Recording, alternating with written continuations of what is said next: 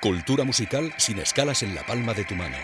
Descárgate la aplicación gratuita de Gladys Palmera para iPhone y Android y disfruta donde quieras de nuestros canales de radio online, vídeos exclusivos, las últimas noticias y una agenda con los conciertos recomendados en tu ciudad. GladysPalmera.com We present you here at the Red Garter, the most wonderful place in the village, the Fania All Star. La hora faniática.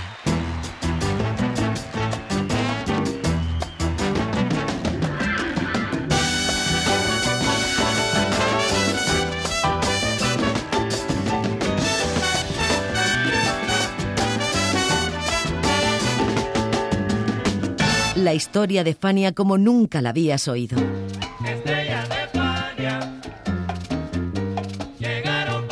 La sorprendente historia de Fania Records.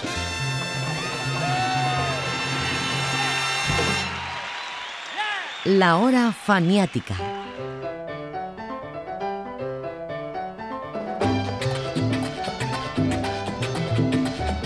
Así mi ritmo que tiene melao. 1960. El boom del Nueva York latino es la charanga, un formato orquestal de flauta y violines como instrumentos melódicos que cautiva a todos.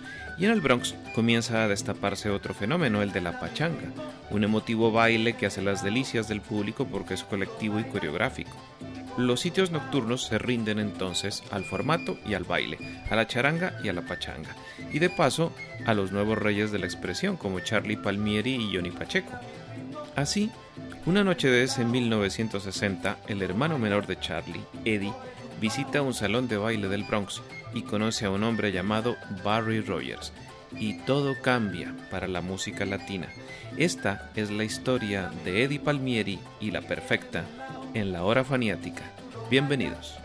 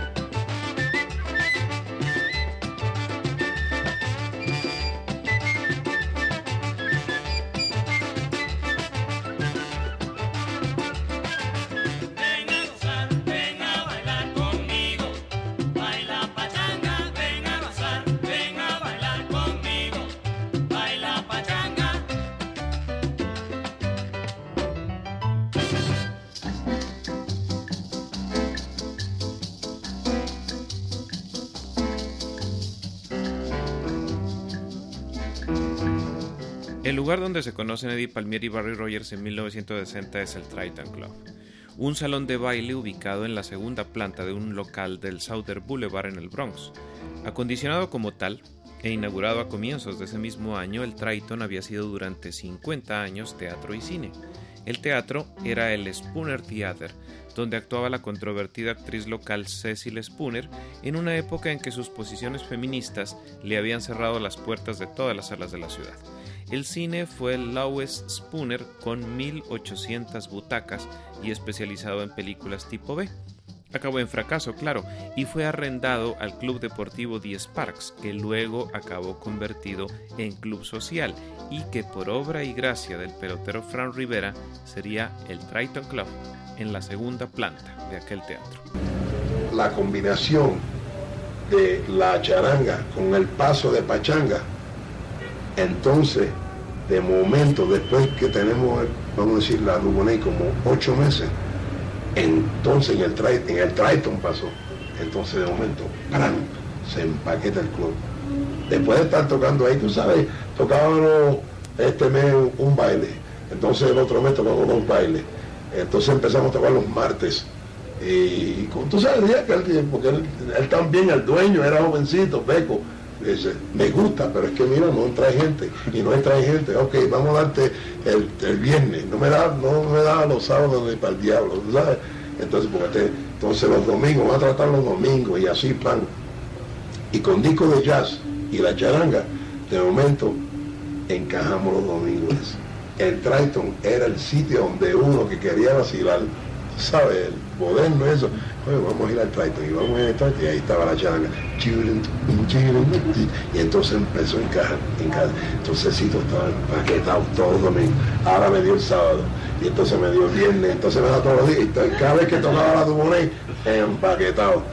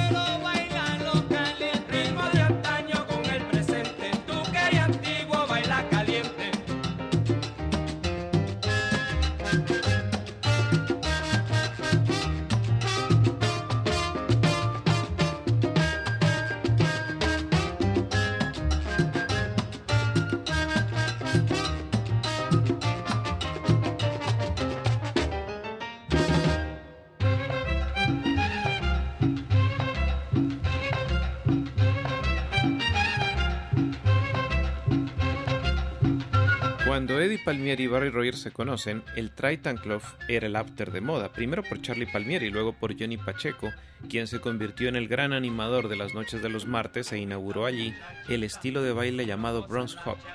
Barry tocaba entonces en el grupo de un saxofonista llamado Hugo Dickens y Eddie en la orquesta de Tito Rodríguez. Barry sabía quién era Eddie, pero Eddie no sabía quién era Barry hasta que lo vio tocar el trombón en una de las jam sessions que Pacheco organizaba después de que el Triton acababa de servir copas.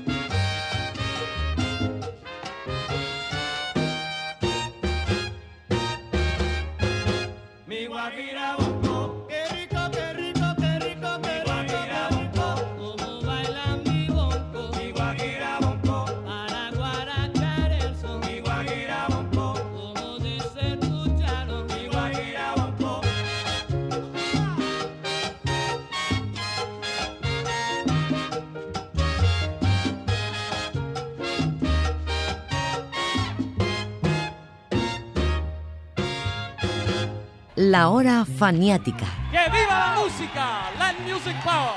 Yeah.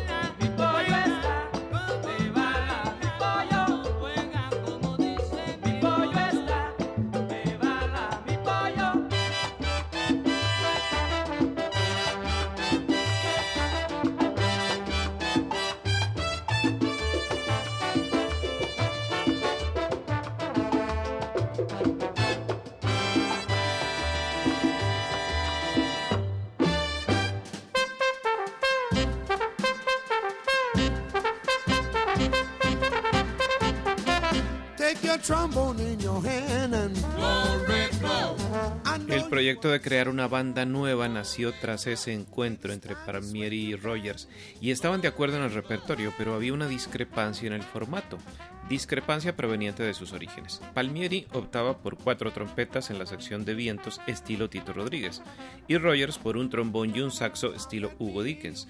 Cuando Rogers ganó la partida por un razonamiento puramente económico, tener cuatro trompetas era carísimo, se optó por un trombón y una flauta, por aquello del sonido de charanga, formando un quinteto. Así lo recuerda Eddie Palmieri. Bueno, eso fue que me encontré con Barry Rogers en un club que se, llamaba el Tritons. Y Pacheco tiraba charanga ahí, los jam sessions. Y ahí conocí a Barry Rogers. Y empecé a trabajar con un quinteto, con él solo. Después un día con quinteto y una flauta. Y después un día con la flauta y trombón. Y ahí fue que decidí que eso es lo que era. ¿ves? De ver violi- violines, utilicé el trombón, que era el tiempo de la pachanga. Después utilicé dos trombones porque me daba la potencia, ¿ves? Y después se hizo la orquesta única. Rodrigo, ya Donato. Sí.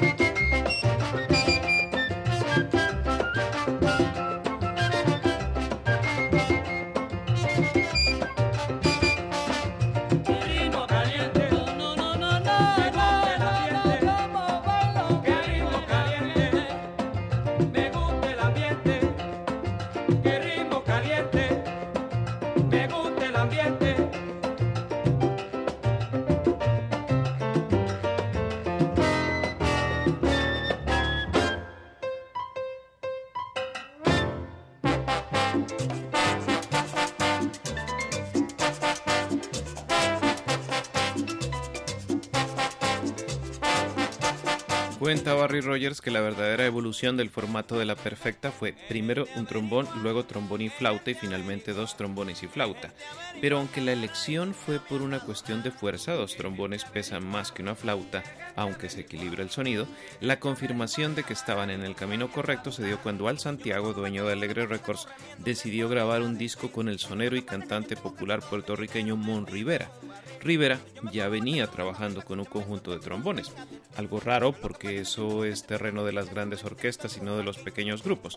En fin, que Santiago lo graba, pero como Rivera no tenía sus compañeros habituales de San Juan y Mayagüez, esa grabación la hizo acompañado por La Perfecta de Eddie Palmieri. El título, Que gente averigua.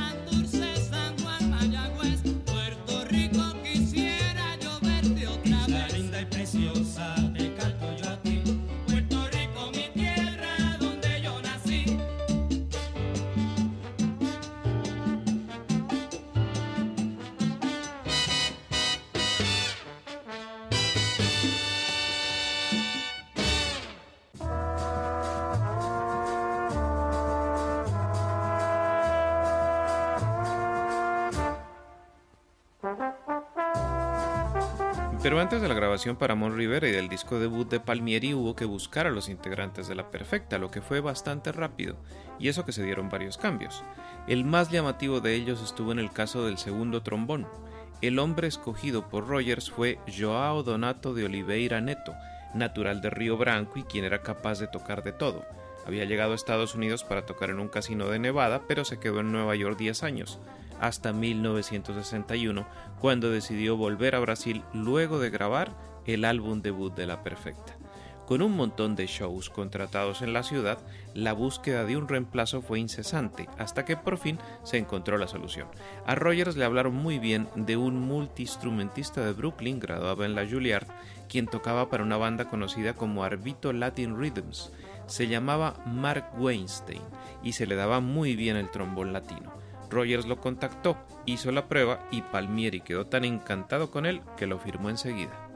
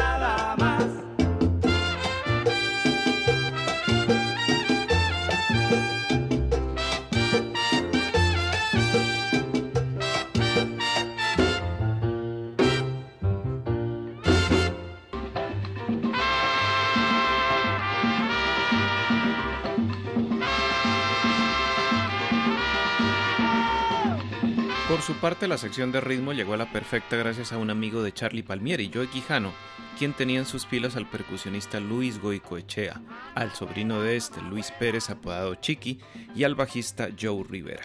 Goicoechea finalmente no entró y lo reemplazó George Maisonet, y después Chiqui pasó a las congas y llegó para los bongos Manny Oquendo.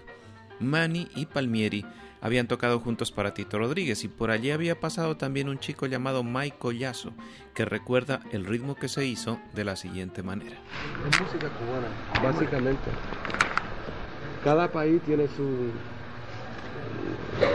su música, su, su ritmo, pero la música, la salsa, ma- mayormente es- es música cubana.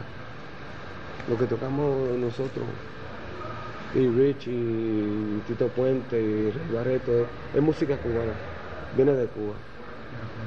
Ese es el origen de lo que tocamos nosotros. Y la charanga es típica cubana, eso es de Cuba.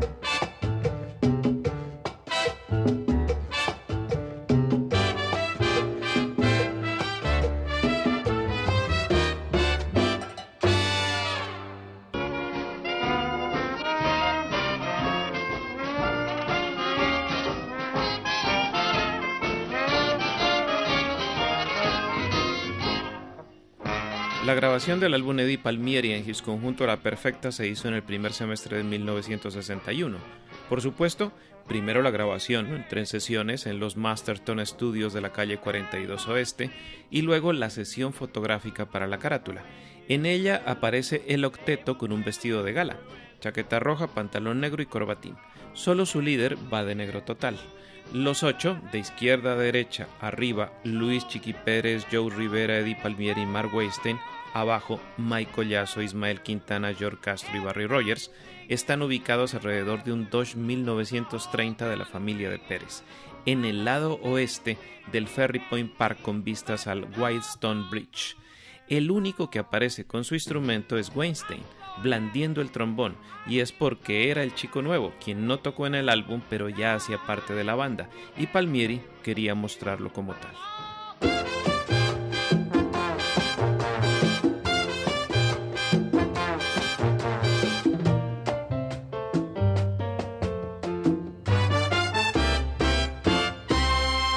Perfecta le toca, señores. La perfecta conjunto Palmieri.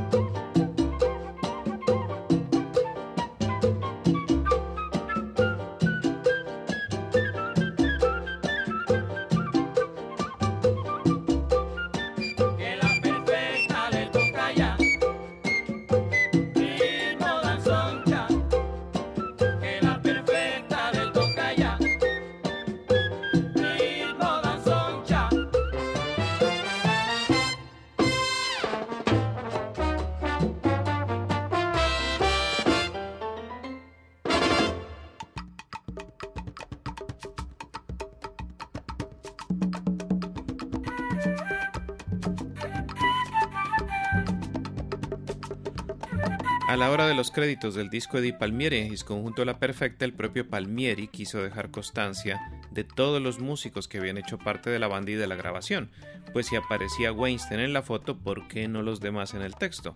Por eso figuran hasta los trompetistas Willie Matos, Jody Mare, Harold Waybraid, Dave Tucker y Aldi Rizzi de la formación original tipo Tito Rodríguez que quería Palmieri.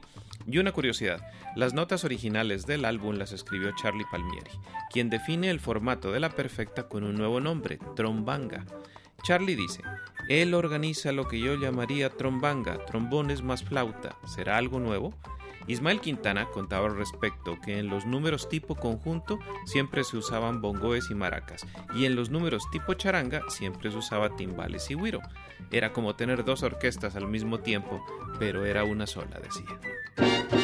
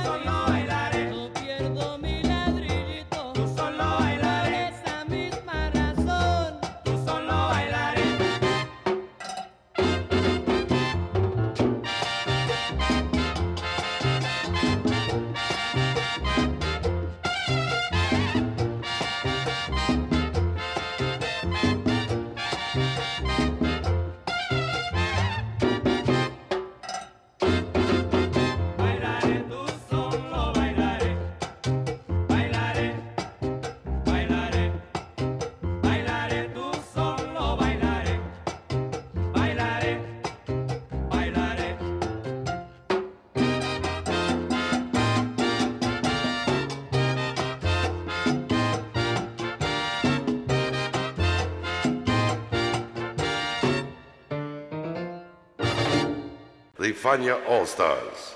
Fania, the great young company that we hope you will enjoy throughout the years. La hora faniática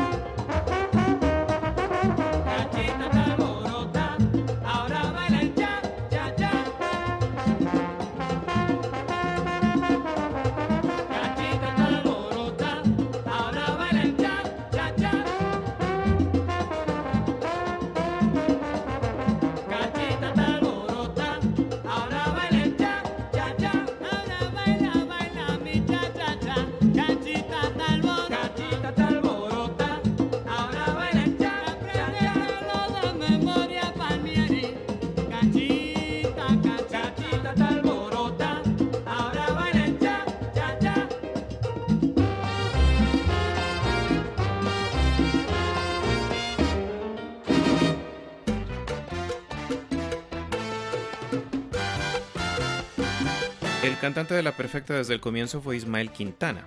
Él recordó alguna vez en el portal Herencia Latina que conoció a Eddie Palmieri de niño cuando iban juntos a la Escuela Pública 39 del South Bronx, pero que no se volvieron a ver hasta mucho tiempo después cuando ambos eran músicos. Así lo recuerda el propio Palmieri. Oh, y maestro, lo conocí yo en el 50 y pico, cuando fue a hacer una audición con Orlando Marín, lo vi y nunca se me olvidó de él. Y cuando hice mi orquesta lo busqué a él y ya a los 61 usted estaba conmigo. Que tiene mucha, tenemos, tenemos mucho respeto, somos amigos, y él tiene mucha fe en, en donde lo guío yo. Y con su propio talento, él y yo hemos escrito números, composiciones juntas, y Ismael Quintana está en mi corazón, ¿no?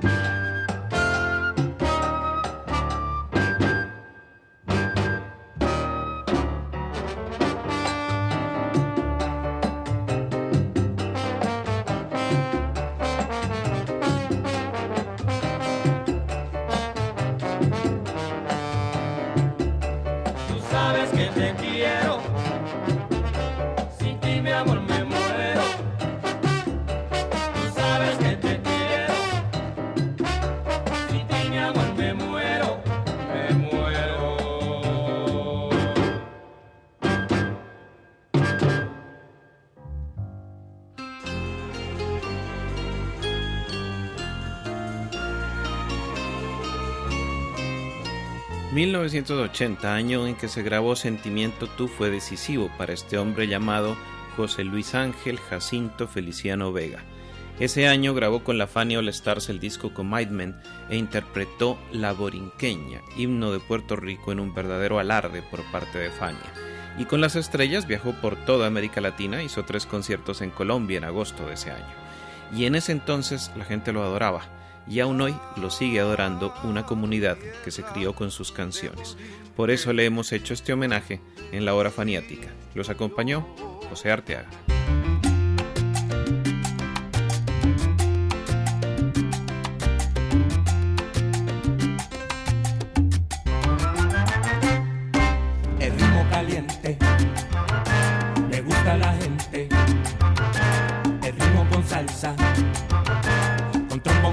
Trombón